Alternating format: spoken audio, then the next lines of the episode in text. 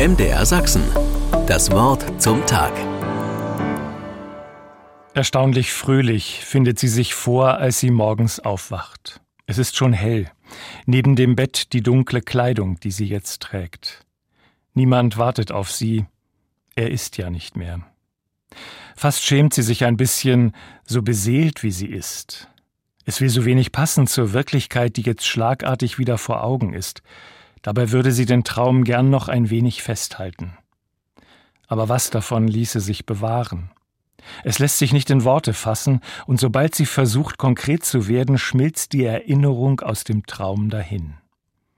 Es war wie ein Lachen, eine große Fröhlichkeit, ein Schweben, ein Singen. Waren es Reste aus dem gemeinsamen Erleben? Die Zeit am Meer mit ihm, aber war er überhaupt dabei jetzt eben im Traum?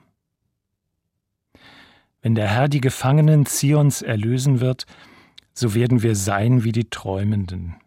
Dann wird unser Mund voll Lachens und unsere Zunge voll Rühmens sein, so heißt es im 126. Psalm. Traumbilder der Bibel. Darf sie so unverschämt fröhlich sein? Bilder aus den Nachrichten gestern kommen ihr in den Sinn, die Welt draußen ist grausam. Sie denkt an die Geiseln der Hamas. Um viele wird noch gerungen, Hoffnung auf Überleben. Verhandlungsmasse zwischen den Kriegsparteien. Andere werden für tot erklärt. Braucht es nicht eine Hoffnung, die über die Horizonte der Realität hinausgeht? Manchmal erlaubt uns nur der Traum solche Fröhlichkeit. Widerspruch des Nachtbewusstseins gegen nüchterne, manchmal sogar brutale Realität. Und wer behält am Ende die Übermacht? Worin liegt die tiefere Wahrheit?